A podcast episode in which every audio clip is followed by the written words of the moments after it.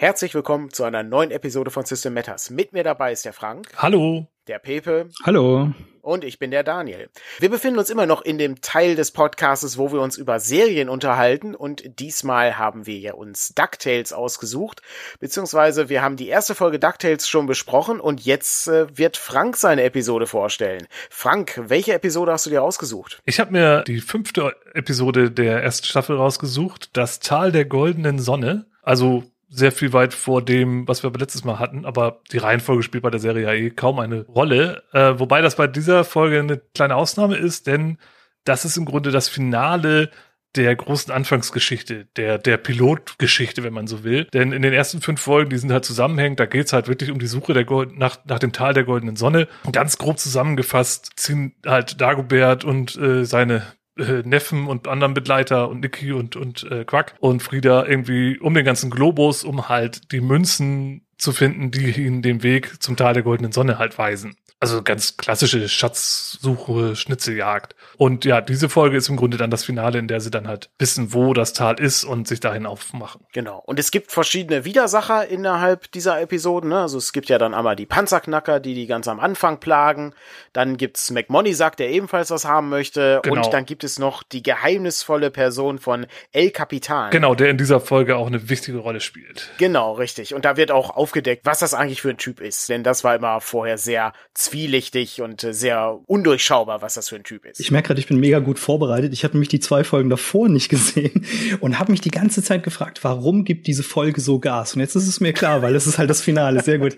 Aber das ist, ist eine ziemlich interessante Sache, weil die Folge ist am äh, 6.5.1989 erschienen und die kann ich nicht gesehen haben, als ich jung war, ja. Ich bin mir ziemlich sicher, dass ich die aus der Videothek irgendwie ausgeliehen ist, hatte. Ich habe ich hab gelesen, dass es diese ersten fünf Folgen auch zusammengeschnitten als Film gab. Das ist es nämlich. Es ist, und daran erinnere ich mich, das war nämlich ein Film. Das hm. war nämlich ein langes Ding wow. und das war ein Film und es war wirklich ist es der, ziemlich gut. Der DuckTales-Film? Nein, das ist nicht der mit der Lampe. Eben Den genau. Ja der kam später, ja, der, mhm. kam später, der kam später. Aber ähm, ja, auch, auch hier ist ein Rabbit Hole das Thema. Also wer, wer ja. jetzt gar nicht im Thema drinsteckt und jetzt ein bisschen angefixt ist von dem, was wir so erzählen, der hat dann ein bisschen was vor sich. Da gibt's viel zu entdecken, glaube ich. Und das ist im Grunde auch der ganze Start. Ich meine, da am Anfang ist auch noch Donald Duck dabei, äh, der dann zur Marine fährt und so und seine Neffen dann eben bei Onkel Dagobert lässt. Ja, das ist im Grunde ja der, erst, der Anfang. Das hatten wir beim letzten Mal schon mal kurz angesprochen. Ja. Genau, der ist auch in dieser Folge spielt ja gar keine Rolle. Der spielt generell auch ganz wenig Rolle, oder? Das hatten wir letzte ja. Folge auch schon besprochen. Ja, genau.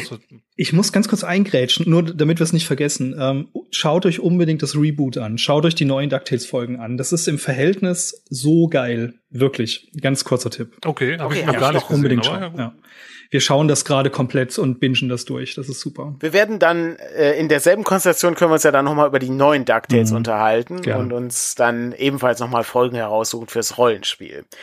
Okay, das ist ja Ziel dieses Podcastes. Wir wollen uns ja jetzt darüber unterhalten, was wir rollenspielerisch aus dieser Episode rausziehen können. Aber bevor wir das machen, brauchen wir natürlich nochmal eine kurze Zusammenfassung. Äh, worum geht's in dieser Episode, Frank? Ja, also so ganz grob, wie bereits gesagt, Dagobert weiß jetzt, wo sich das Tal der goldenen Sonne befindet und wir steigen auch im Grunde direkt dort ein, wie die gesamte Crew zusammen im Flugzeug, gesteuert von Quack, dem Bruchpiloten, sich auf den Weg macht zum Quacka-Wacka-Fluss. So heißt er mhm. auf Deutsch. Ich habe die Folge auf Deutsch geguckt. Wenn äh, einer weiß, wie es auf Englisch heißt, kann er gerne einwerfen. Das guckt man nicht auf Englisch, das guckt man nur auf Ja, die letzte habe ich auf Englisch geguckt. Weil okay, jetzt habe ich Quacker Wacker Fluss, äh, aber die entischen Wortspiele, die äh, ja. sind ja schon fast reiner Brandniveau hier. Ähm, ja, das stimmt, ja.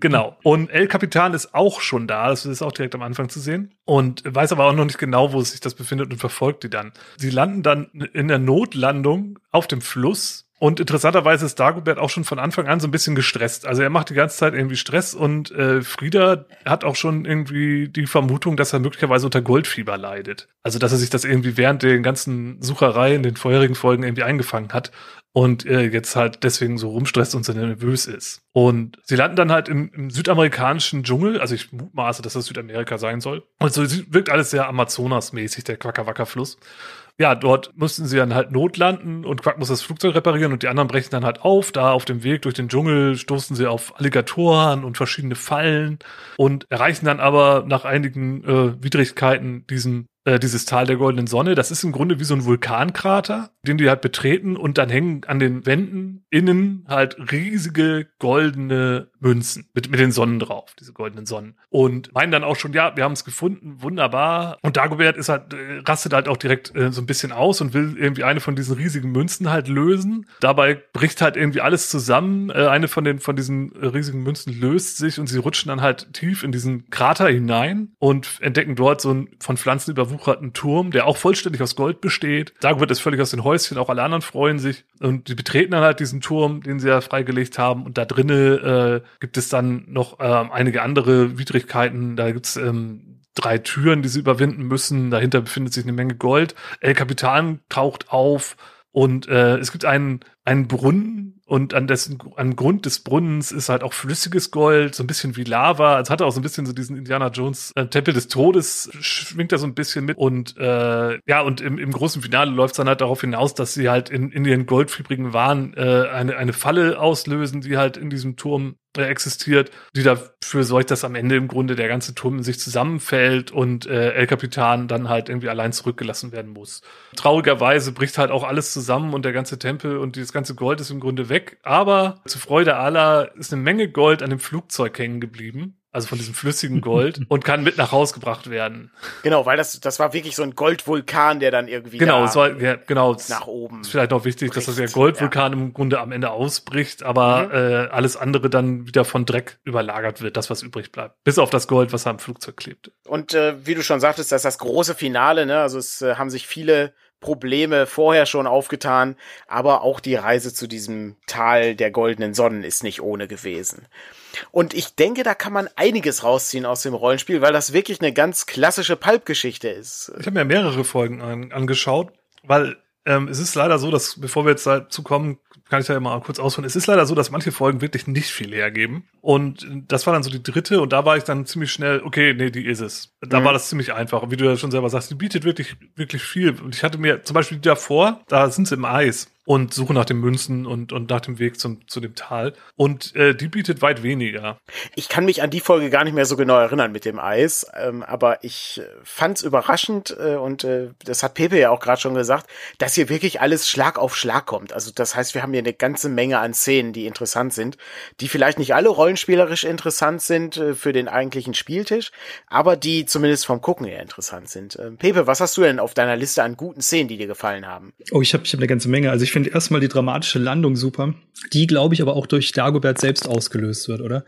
Dieser dieses ja, Goldfieber, Goldfieber macht ihn ja so nervös ja. und er stößt dann irgendwie gegen Quack oder so und er, deswegen stürzen ihn ab. Was ich toll finde, ist auch eben dieses Schlag auf Schlag. So, sie, sie stürzen quasi ab, schaffen es gerade so und wo stürzen sie rein? Sie stürzen in einen reißenden Strom, der auf einen Wasserfall zusteuert. Das heißt, ähm, von einer Gefahr gleich in die nächste. So, wir haben jetzt nicht Gefahr, dann Plateau, das ist erstmal Ruhe, sondern nein, es kommt direkt das nächste und das finde ich super und ich glaube, sowas kann man im Rollenspiel auch durchaus immer mal machen. Ja. Auch die, ich, ich finde auch die Idee super gelöst. Also das hat, das hat mich auch so ein bisschen an diese ganze ganzen Oldschool-Rollenspielsachen erinnert, wo man halt einfach selber auf Ideen kommen muss. Quack öffnet das Flugzeug so, dass das ganze Flugzeug auf Grund läuft und dadurch bleibt das dann vor dem Wasserfall stehen, gerade so auf der Kante. Und das fand ich mega gut. Ja, das wird, das ist mir auch aufgefallen. Das ist, hm. die habe ich mir auch notiert. Also das wird ein toller Move. Ja, das ist besonders Fall. toll, weil die ja eben auch einen Großteil der Ausrüstung dann verlieren, weil die Frachtluke eben geöffnet wird. Ja, genau. Und es birgt halt auch noch das Problem, dass halt das Flugzeug auch, also klar, man ist halt sicher gelandet und erstmal ist soweit alles in Ordnung, aber man hat halt trotzdem das Problem, früher oder später, das Flugzeug muss ja auch irgendwie wieder da raus. Ja, genau, mhm. richtig. Und ich meine, es, ist, es geht ja weiter. Sie äh, versuchen dann mit, ich glaube, mit dem, mit dem Schlauchboot äh, weiterzukommen und dann kommen halt auch gleich Krokodile, ja. Ja, und nicht nur genau. eins, sondern sie sind plötzlich umzingelt von Krokodilen, auch super. Und dann müssen sie wieder was opfern. Dann müssen sie nämlich das Boot zurücklassen, damit sie eben weiterkommen. Genau, und dann kommen sie auf diesen Pfad und da stellt sich dann relativ schnell raus, ja, der ist gespickt mit Fallen. Also, mhm. ne, und es geht wirklich immer, immer weiter, Schlag auf Schlag und dann ein bisschen Ruhe kommt dann halt an der Stelle, wo sie dann in diesem Vulkan ankommen. Aber dann dauert es ja nicht lange, bis äh, Dagobert halt Mist baut und äh, die dann halt da auf einmal wieder runterrutschen ins ganze Verderben. Ja, auch da äh, super Atmosphäre, der goldene Brunnen mit dem verräterischen Dampf und äh, den Skeletten drumherum. Auch das eine Skelett, das quasi noch so den Stift in der Hand hält oder den, den Griffel oder was auch immer, mit dem es die Warnmeldung an die Steine gekratzt hat, bevor es gestorben ist. Die Ente wahrscheinlich. Das sind skelettierte ähm, Enten. Mhm. Ja, tatsächlich, ich glaube, ich glaub, man, man sieht so den, den Skelettschnabel. Ja, ja. Absurd, aber ja. Ich fand vorher noch eine Szene ganz schön. Das ist wirklich eine ganz kleine Sache, die ist äh, auch vielleicht nur in meiner Fantasie irgendwie ganz toll. Wenn sie zum Teil der Sonnen aufbrechen, müssen sie ja einen Berg hoch. Ja, das ist ja wirklich wie so Plateau äh, bei den Inka. Muss man dann irgendwie so einen lang gewundenen Pfad hoch äh, auf den Berg. Und ganz oben haben sie dann endlich diese Tür und diese Tür, die leuchtet so wie so ein Dimensionstor, als sich das öffnet. Und das, das fand ich irgendwie ganz schön.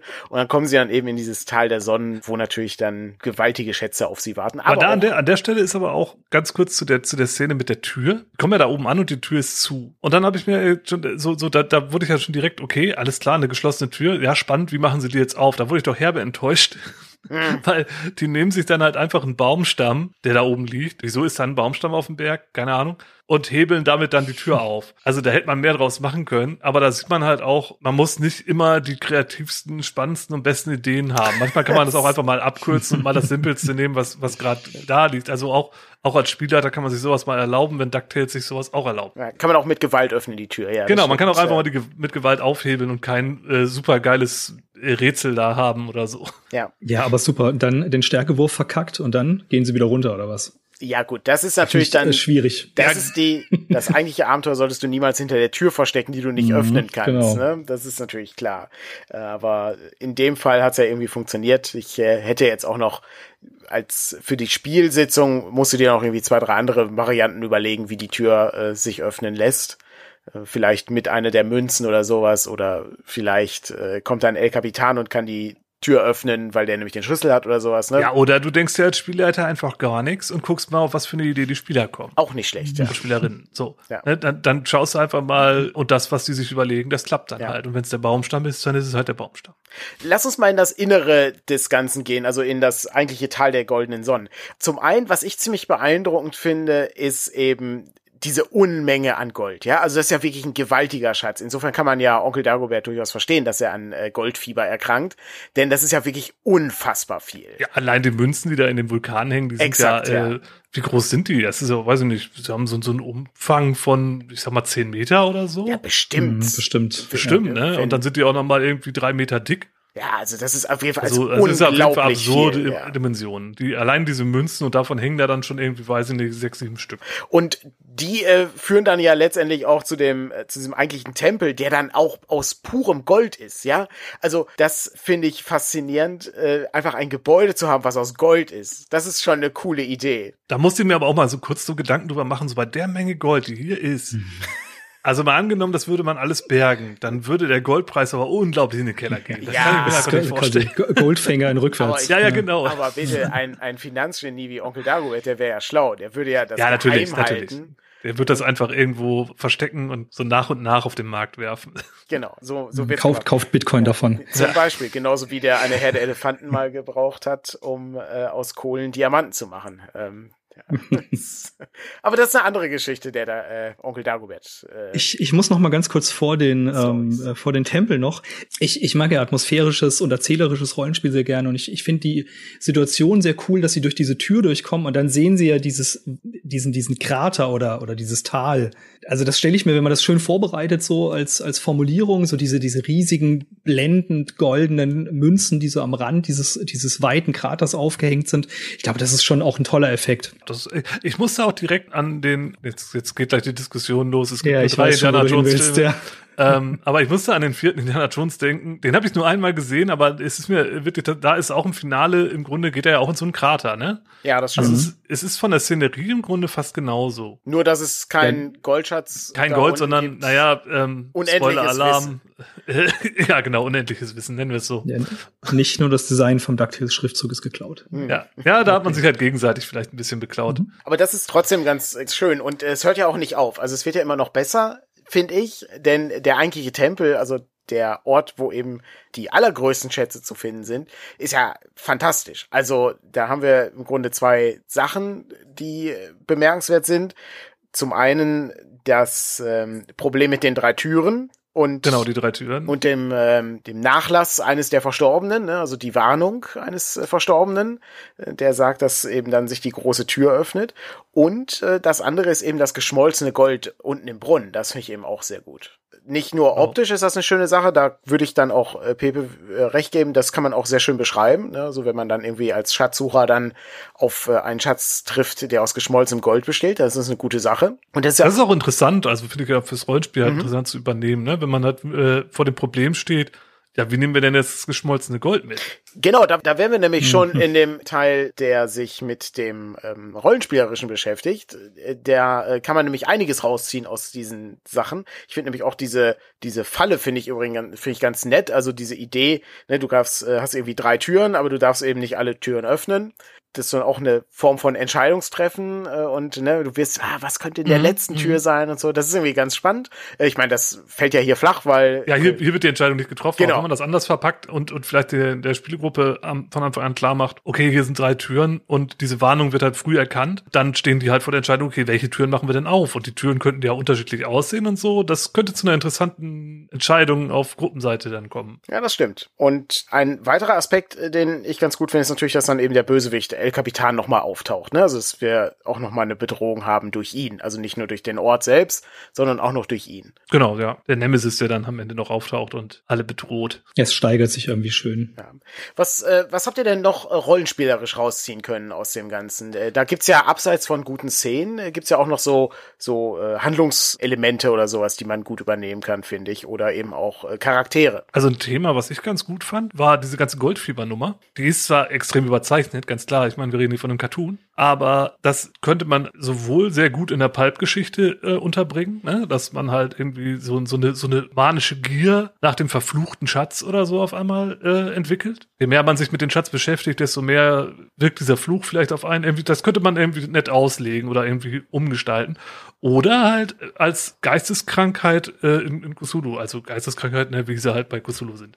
Oder äh, negatives Attribut bei äh, DSA, ne? Goldgier. Ja, das stimmt. Die, die Goldgier, mhm. gibt's die eigentlich noch bei DSA 5? Ich, gute, Frage. gute, gute Frage. Also, da wir das ja nicht spielen, wissen wir es ja, nicht. Ja, also ich, bei 4 gab's es auf jeden Fall noch, äh, wenn du es halt haben wolltest. Und davor musste man es ja haben, ja. bei drei und zwei, meine ich.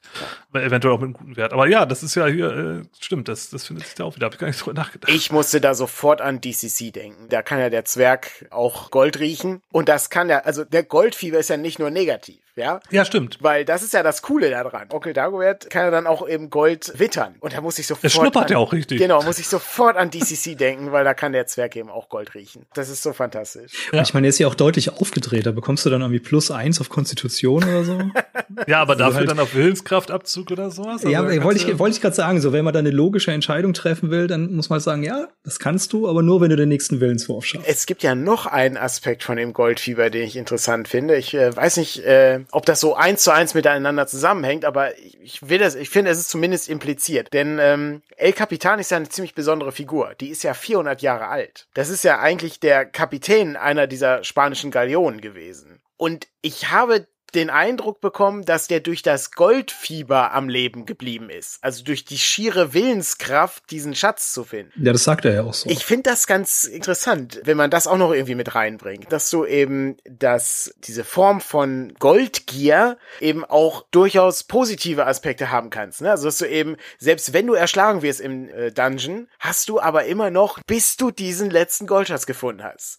Dann kannst ja, aber da, du. Da pendelst du aber halt auch wieder so zwischen, zwischen Fluch oder Segen. Ne? Also es ist ja auch so, wenn du dann halt nicht sterben kannst, weil Stimmt. dein Geist oder dein, deine Existenz halt diesen, diesen Schatz halt ergattern muss, bevor du endlich zur Ruhe finden kannst, dann ist das ja auch nicht immer schön, glaube ich. Äh, also 400 Jahre war er damit ja. beschäftigt und dann kommt halt irgendwie so ein Dagobert um die Ecke und ja, ja. macht das mal irgendwie so an einen Sommer was er schon 400 Jahre irgendwie versucht.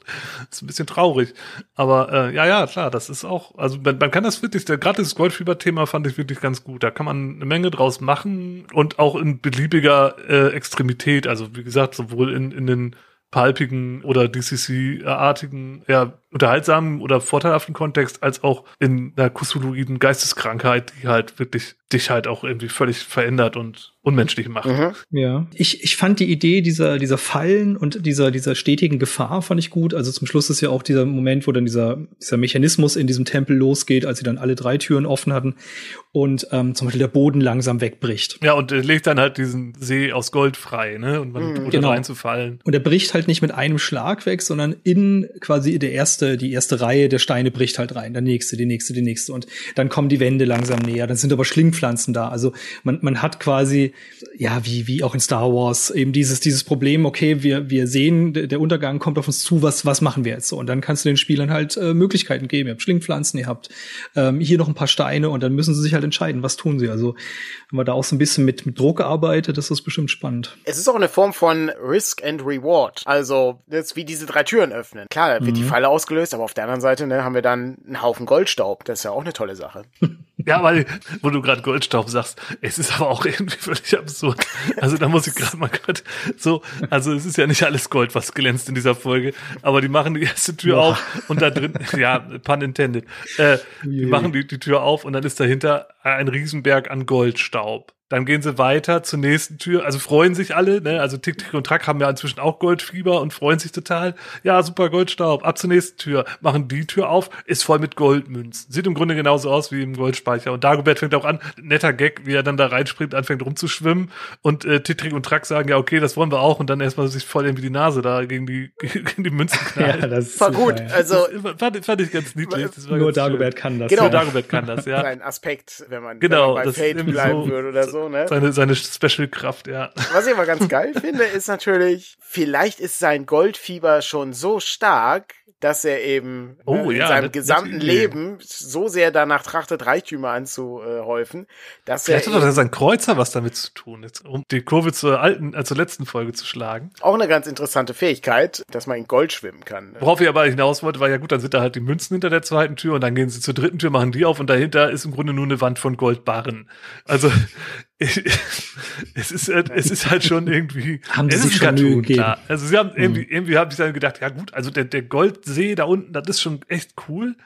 Aber äh, Staubmünzen und Barren, ich weiß nicht. Ich muss aber sagen, ich finde Goldstaub finde ich eigentlich ganz geil als Schatz. Äh, ja, ja, also besser nur als gerade mit, mit dieser Südamerika, Inka, äh, äh. Ich benutze das jetzt synonym. Ich weiß, das sind unterschiedliche Sachen, aber es ist halt nicht ganz klar, was hier eigentlich jetzt Sache ist, was da jetzt der Ursprung ist, aber das wird ja gern vermischt. Aber da hätte man mehr draus machen können, finde ich, mit, mit äh, dem Kontext halt auch. Würde aber, wenn wir kurz bei dem Gold äh, sind, ich äh, nochmal eine ganz, wirklich eine winzige Kleinigkeit. Ich mag das Design dieser Münze mit den den, diese stilisierte Sonne. Ich finde das irgendwie gut. Stimmt, das, das ist auch ganz, das ist schön, weil man weiß direkt, worum es geht. Ja. Und ich meine, und die Sonne spielt ja auch bei der letzten, ähm, beim letzten Auslöser dieses Fallenmechanismus eine Rolle. Ganz zum Schluss drehen sich nämlich dann diese, diese Münzen in Richtung der Sonne und bündeln dann die Sonnenstrahlen in die Mitte dieses, dieses äh, Kraters und dann, und dann kocht alles und zerschmilzt und ich, ich glaube, es explodiert sogar dann komplett. Ja, er bricht halt fast schon vulkanmäßig. Aus. Der Vulkan ja. bricht ja aus und Quack kann ja dann irgendwie mit dem Flugzeug gerade so fliehen, aber das Flugzeug ist ja dann im Grunde so einmal mit Gold überzogen durch diese hm. Explosion und am Ende ist ja dann das mit Meter hohen Dreck wieder zugepflastert. Ich fand übrigens ganz schön, wenn man sich die Figurenkonstellationen so betrachtet, es ist so ein bisschen wie so eine Rollenspielsitzung. Also, ne, wir haben Dagobert, der, der, der ein großer Abenteurer ist. Wir haben ja Tick, Trick und Track, die ja im Grunde in dieser Folge weniger, aber sonst sind das ja die Gelehrten, ne, die Schurken, so die schlauen Leute. Die schlauen, ja. Weil die haben ja das schlaue Buch auch und so. Äh, übrigens auch, auch Pfadfinder. Mega Gegenstand ja. übrigens, das schlaue Buch. Dungeon World benutzt das, finde ich ganz gut. Ne? Das, äh, jedes Buch hat eine gewisse Anzahl an Ladungen und das beantwortet dann irgendwie fünf Fragen und wenn die fünf Kästchen voll sind, dann haben sich die Antworten dieses Buches erschöpft. Das äh, fand ich schon immer ganz geil. Dann hast du Frieda und Niki, die sich so ein bisschen um, um das Seelenheil kümmern der Leute, ja, und vielleicht auch ja, die sind in der Folge aber auch die Vernunft. Ja, das sind ja auch die, die nicht wie an diesem Goldfieber leiden und sich halt auch Sorgen machen um die anderen. Genau, ja. Und äh, dann hast du noch Quack, das ist der Spieler, der nicht da ist, der keine Zeit hat. ja, ist, stimmt, stimmt. Ne, der, der, bleibt der, ja im Endeffekt beim Flugzeug und er darf einmal mit der mit mit K darf er kämpfen. Er hat so seine eigenen Probleme, ne? Der muss das Flugzeug wieder äh, flott machen. Aber im Grunde genommen ist das gar nicht so wichtig. Also, das war der Spieler, der die ganze Kampagne Zeit hatte, aber dann an dem letzten Abend, ah, leider, da ja, schaffe ich es nicht. Super. Ähm, und dann ja, oder er ist eingeschlafen. Ganz, genau, oder ist eingeschlafen. Er darf ganz zum Schluss darf er nochmal kommen und die Leute retten. Aber trotzdem fand ich das insgesamt nicht schlecht. Ansonsten ist es eben ganz klassisch auch der Pilot. Das ist in Pulp-Geschichten ist das eine wichtige Figur. Ja, der ist über die ganze Serie halt ja. in dieser Rolle. Das ist ja sein Ding. Als letztes habe ich nur noch, das hast du schon erwähnt in der Zusammenfassung, Frank, Natürlich ist der gesamte Schatz irgendwie verloren. Faktisch gesehen, der ist ja nicht verloren, der ist einfach nur unter Schutt begraben. Also theoretisch gesehen kannst du ihn ja ausbuddeln. Ja. Ähm, aber wahrscheinlich ist es unmöglich, in dieses Tal dann zu kommen mit entsprechenden Buddelinstrumenten. Wenn ich bin ähm, irre, ist Dagobert, aber, Dagobert darüber aber auch am Spekulieren. Ja, ja, genau. Dass man da doch mal irgendwie sich überlegen könnte, nicht ja. hier doch irgendwie Bohrungen anzustellen. Ja, aber, aber er hat ja auch sein Goldfieber überwunden und so, ne? Und ist dann irgendwie dann irgendwie davon gekommen. Aber obwohl am Ende nichts bekommen wurde, gibt's doch noch dieses kleine Ding, hey, das Flugzeug wurde vergoldet. Mhm. Ja. Und das finde ich wirklich toll. Das ist wirklich so eine ganz kleine Geschichte, wo man sagt hier, ne, ja, natürlich, wir haben, wir haben es irgendwie nicht geschafft, das gesamte Gold zu kriegen, aber wir haben zumindest einen Teil bekommen. Und der Teil ist auch einiges wert und ist eine tolle Sache. Positive Spielleiterwillkür. Am Ende musst du überlegen, dass Quack äh, das ganze Jahr geschafft hat. Also, ne, der hat das Flugzeug flott gemacht, ist äh, in den Goldvulkan da reingeflogen, äh, ist ein Risiko eingegangen und hat äh, nicht nur seine Leute gerettet, sondern auch noch einen Schatz bekommen. Insofern ist das eigentlich okay. Ja, also ich denke mal schon, dass er am Ende im Profit rausgegangen ist. Ja, denke ich, denke ich auch, ja. Finde ich ist auch ganz nett, wenn man sich das so ein bisschen betrachtet, einmal diese Figuren und dann eben die Bedrohung. Wir haben den Dschungel als Bedrohung, so fängt das Ganze ja an, ne? mit dem Wasserfall, mit den Schlangen, dem Krokodil und so weiter. Dann haben wir eben El Capitan als äh, aktive Bedrohung, die der Spielleiter auch immer aktiv einsetzen könnte. Und dann gibt's wieder das, das Tal selbst, also den Ort selber mit seinen verschiedenen Fallen und so. Und auch der Weg zu dem Tal selber, der ja auch mit Pfeilen gespickt ist. Sind auch ja, und das Goldfieber als Gefahr, das aus der Gruppe selber halt kommt, ne? Und äh, zu willkürlichen oder gefährlichen Entscheidungen halt führt. Weil ohne das Goldfieber wäre das Flugzeug nicht abgestürzt und man hätte auch vielleicht nicht alle drei Türen aufgemacht und ne, also das kann man ja beliebig weiter stricken. Ne? Ziemlich gut. Auf eine Sache möchte ich aber trotzdem mal kurz noch zu sprechen kommen, weil das hat mich bei dieser Folge doch etwas genervt, wobei ich glaube, das zieht sich auch durch die ganze Serie. Ich finde diese äh, Mädchen-Jungen-Problematik unglaublich nervig. Es ist, ja klar, es ist ein alt, Cartoon, ja. es ist, es ist aber da an der Stelle auch echt schlecht gealtert. Also es ist halt eine Sache, die, die finde ich halt, ja, da kann man drüber hinwegsehen, aber mich stört schon irgendwie diese ganze Zeit die Tick, Tick und Track, ja, Mädchen äh, sollen nicht mit, äh, Mädchen müssen zu Hause bleiben, bla bla bla. Und, ja, aber ähm, das ist die Zeit. Ja, natürlich. Du, ne, da, da kannst du dir auch TKKG-Kassetten anschauen. Oh ja, das ist im Grunde furchtbar, was da passiert ist. Noch, noch viel, viel schlimmer, ganz klar. Aber äh, das bringt mich halt immer raus. Ne? Ich gucke mir mhm. sowas halt echt gerne an mal, aber sowas, da, da kommt dann immer so, ach Mensch, warum? Ja, deswegen sage ich nochmal, das Reboot anschauen. Das ist da auch anders, äh, ah, okay. was den Aspekt angeht. Ja. Ja, ein bisschen der Zeit geschuldet, ne? das darf man nicht vergessen, aber insgesamt äh, finde ich die Serie nach wie vor sehr sehenswert, weil das schon eine sehr unterhaltsame Sendung ist. Ja. Aber das war unsere Episode rund um das Tal der goldenen Sonnen. Ich äh, hoffe, ihr konntet die ein oder andere Idee daraus ziehen, was man fürs Rollenspiel benutzen kann. Und dann würde ich sagen, hören wir uns beim nächsten Mal wieder, wo wir uns dann mit Episode 43 beschäftigen. Und das ist die Harfe von Troja. Oh yeah. Die habe ich auch noch nicht gesehen. Ich bin gespannt. Wir wünschen allen noch viel Spaß beim DuckTales gucken und hoffen natürlich, dass ihr beim nächsten Mal wieder einschaltet. Bis zum nächsten Mal. Ja, bis dann. Tschüss. Tschüss. Tschüss.